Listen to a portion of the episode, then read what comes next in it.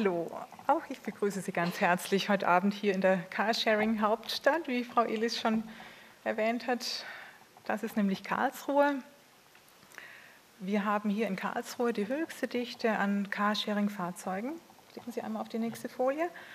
Äh, und zwar bereits seit es diesen Vergleich, diesen Städtevergleich des Bundesverbands für Carsharing 2013 gibt. Das bedeutet, wir haben die höchste Dichte an Fahrzeugen im, ähm, in Bezug auf die Einwohner der Stadt. Und aus diesem Grund eignet sich Karlsruhe besonders gut, die Möglichkeiten und Chancen des Carsharing im städtischen Ballungsraum zu beleuchten. Und darauf möchte ich heute Abend hier eingehen. 10.000 Nutzer teilen sich rund oder gut 780 Autos in Karlsruhe. Wer sind diese Menschen?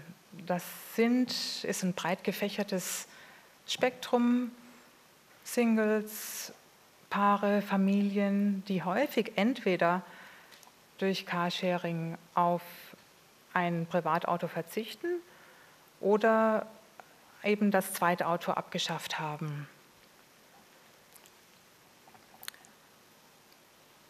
Mhm. Ähm, der Anteil der Geschäftskunden ist prozentual relativ gering, sind nur 8 bis 9 Prozent. Jedoch sind darunter einige Intensivnutzer. Zahlreiche große und kleine Firmen teilen sich ähm, nicht ein Auto, sondern haben einen eigenen Fuhrpark in der Regel und äh, decken häufig ihre Bedarfsspitzen mit Carsharing ab. Zu den größten Carsharing-Nutzern in Karlsruhe gehören Organisationen wie das KIT, das mit vielen Instituten hier auch äh, Carsharing nutzt.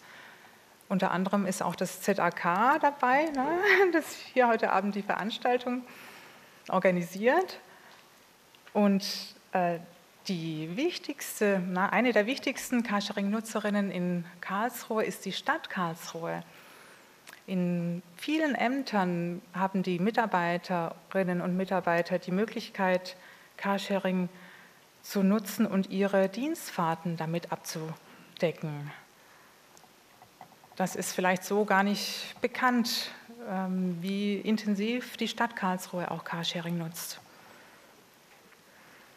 Und diese Kombination aus äh, privatem Carsharing und geschäftlichem Carsharing ergänzt sich ideal.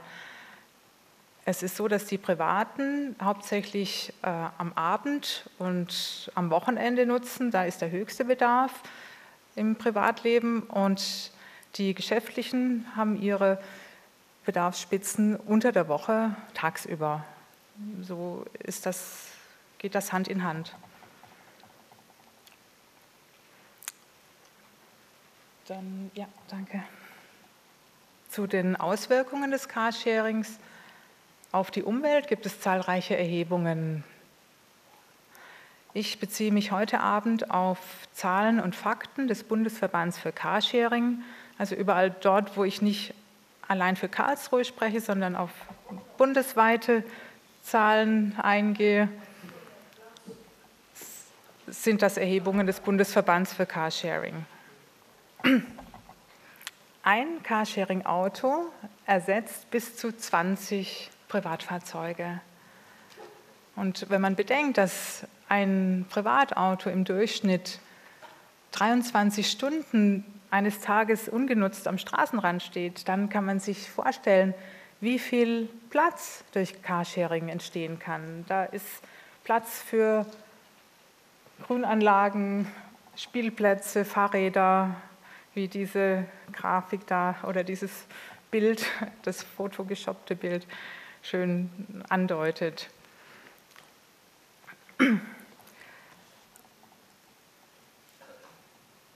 So, nun ist es natürlich auch so, dass Carsharing-Autos auch nicht mit sauberer Luft fahren. Auch sie belasten die Umwelt, auch sie stoßen Emissionen aus. Daran lässt sich momentan nicht wirklich etwas ändern.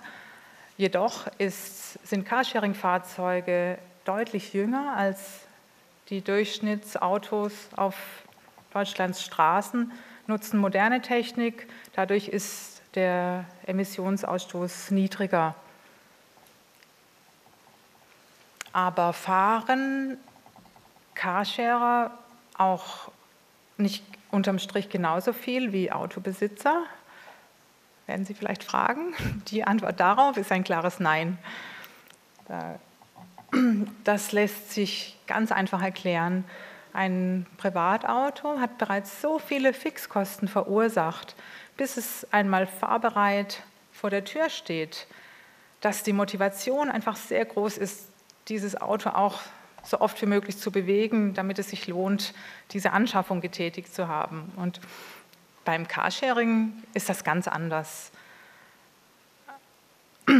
Als äh, Carsharerinnen und Carsharer bezahlen für ein Auto wirklich nur dann, wenn sie es nutzen, abgesehen von dem geringen monatlichen Beitrag. Und so überlegen sie für jeden Weg neu, welches Transportmittel am geeignetsten ist. Carsharing-Nutzer fahren deutlich häufiger Fahrrad, nutzen öfter öffentliche Transportmittel, Straßenbahn, Bus, Bahn und gehen auch zu Fuß häufiger als Autobesitzer. Der Weg zur Bäckerei, um die Brötchen am Sonntag zu holen, da käme, glaube ich, einem Carsharer nicht in den Sinn, ein Auto dafür zu buchen. So, und auch da gibt es selbstverständlich Grenzen. Nicht für jeden ist Carsharing eine sinnvolle Alternative. Wenn die Grenze liegt zum Beispiel dort, wo das Auto zwangsläufig für den täglichen Weg zur Arbeit nötig ist oder wenn die Fahrleistung äh, über ungefähr 15.000 Kilometer im Jahr liegt, dann ist Carsharing einfach finanziell nicht sinnvoll. Aber für den Großteil der Bewohner von städtischen Ballungsgebieten, von städtischen Wohnvierteln ist Carsharing eine sinnvolle Alternative zum eigenen Auto.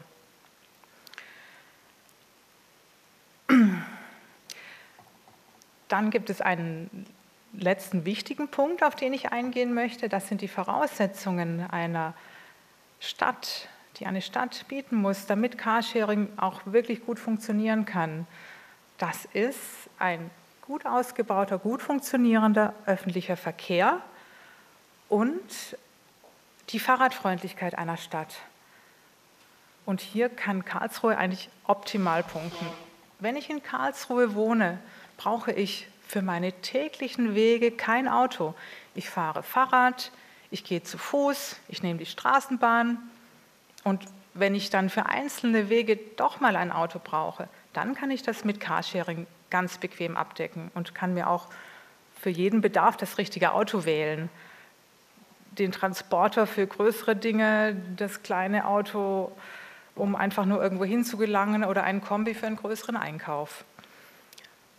Und so ist meiner Meinung nach, kann nur aus einem guten Zusammenspiel zwischen Carsharing, Bus, Bahn, Fahrrad und Fußverkehr eine nachhaltige und klimabewusste Mobilität in Städten entstehen. Ich danke Ihnen.